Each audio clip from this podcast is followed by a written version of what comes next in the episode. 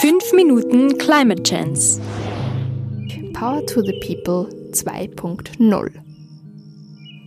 Hallo, hier sind Katharina und Stefan vom österreichischen Klimavolksbegehren.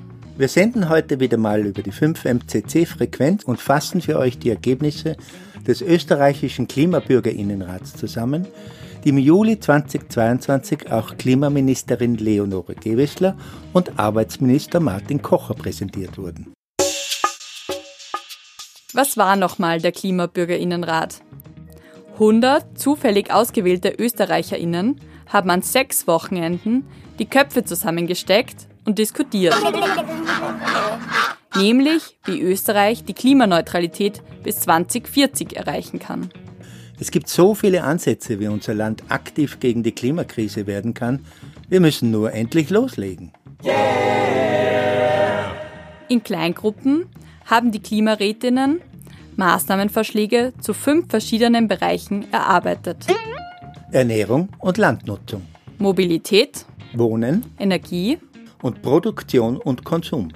Teilnehmende erzählten, dass durch das intensive Diskutieren ein richtiges Gefühl des gemeinsam an einem Strang ziehens entstanden ist. Die eigenen Interessen waren nicht mehr ganz so wichtig, sondern gute Lösungen für die ganze Gesellschaft wurden für alle zentral.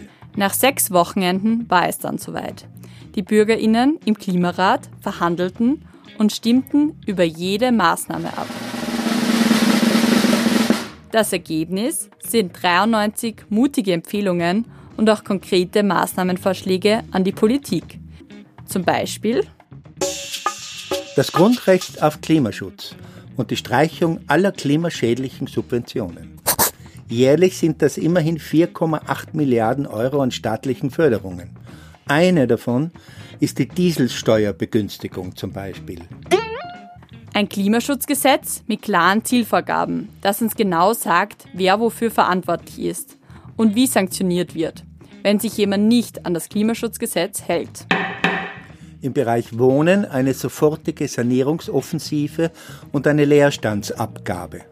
Damit können wir hoffentlich die Bodenversiegelung verringern. Im Bereich Ernährung ein Vernichtungsverbot von Lebensmitteln. Unverkaufte Lebensmittel kommen verpflichtend zu Sozialmärkten. Oder nicht mehr Essbares landet in Biogasanlagen. Jedenfalls nicht in der Mülltonne. Im Bereich Energie braucht es eine noch höhere CO2-Bepreisung. Die Einnahmen aus der CO2-Steuer sollen direkt an ärmere Haushalte gehen und in den Ausbau erneuerbarer Energieversorgung fließen. Kerosin, der Treibstoff der Flugzeuge, soll nun endlich besteuert werden. Der Rad- und Fußverkehr soll ausgebaut werden und Stadt und Land besser mit öffentlichen Verkehrsmitteln vernetzt werden. Und jetzt noch ein bisschen Börsensprache.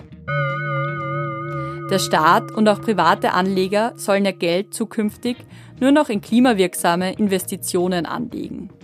Grüner Aktienindex, grüne Staatsanleihen und so weiter. Werbung für klimaschädliche Produkte. Zum Beispiel Werbung für SUVs. Muss man massiv einschränken und besonders klimaschädliche Produkte verbieten.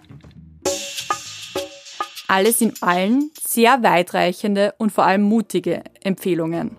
Der Klimarat hat gezeigt, dass auch ganz normale Bürgerinnen in relativ kurzer Zeit gemeinsam gute Lösungen für komplexe Probleme finden können, wenn man ausreichend informiert ist und sich auf konstruktive Diskussionen einlässt.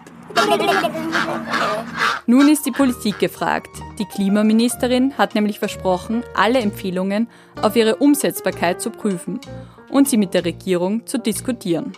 Am Ende wird das Parlament entscheiden, welche Vorschläge umgesetzt werden und ob unsere Entscheidungsträgerinnen verstanden haben, wie wichtig der Klimaschutz ist. Jetzt haben sie auf alle Fälle eine starke Rückmeldung, was wir Bürgerinnen eigentlich wollen. Die Klimarätinnen wurden jedenfalls durch den Prozess und ihre Erfahrungen während der sechs Wochenenden so motiviert, aktiv mitzumischen, dass sie einen Verein gegründet haben, der mehr Bewusstsein für die Wichtigkeit und Dringlichkeit effizienter Klimaschutzmaßnahmen schaffen will. 5MCC